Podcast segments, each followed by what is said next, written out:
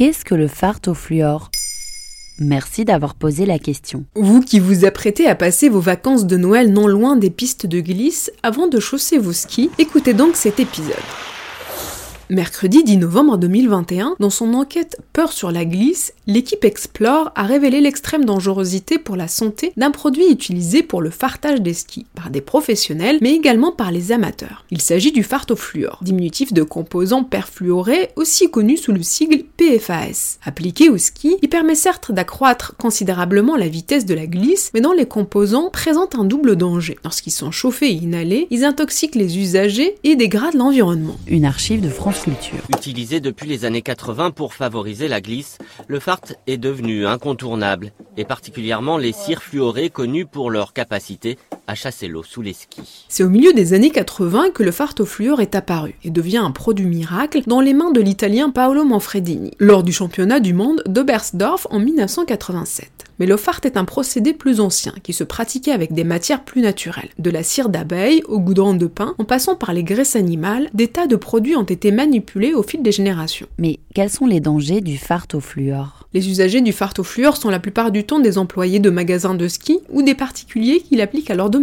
sans protection et dans des lieux peu aérés. C'est un produit qui a été utilisé pur sur les skis, entraînant des risques non négligeables. Tout d'abord, aucun organisme vivant n'est capable de le dégrader. Donc le corps, quand il le respire ou l'absorbe, l'accumule et ne peut pas s'en débarrasser. Puis c'est un produit qui est très toxique, même à très faible dose. Nombreuses sont les maladies induites par cette contamination. Des cancers, des AVC, des maladies de la thyroïde ou des malformations du fœtus par les femmes enceintes. C'est un poison en fait ce truc. Comment a-t-il réussi à se propager autant dans le monde du ski? Dans le monde du ski de compétition, le fart consiste à rendre les spatules plus glissantes, un procédé essentiel dans la performance. L'usage du fart au fluor s'est généralisé car il apporte des sensations et une vitesse qu'on ne peut pas trouver sans lui. Il a créé cependant une addiction et une dépendance, le rendant indispensable dans la compétition. Et que font les autorités publiques face à ces alertes? En 2020, la Fédération internationale de ski a pris la décision d'interdire le fart fluoré afin de suivre une recommandation de l'Union européenne. Une mesure hélas reportée pour cause de pandémie et d'absence de développement complet d'outils pour le contrôle. Elle invite cependant les clubs à éviter son utilisation et à équiper les techniciens qui l'appliquent d'un masque à gaz.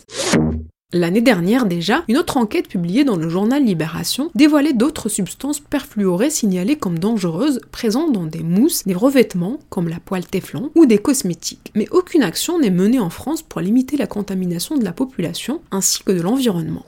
Voilà ce qu'est le fluor.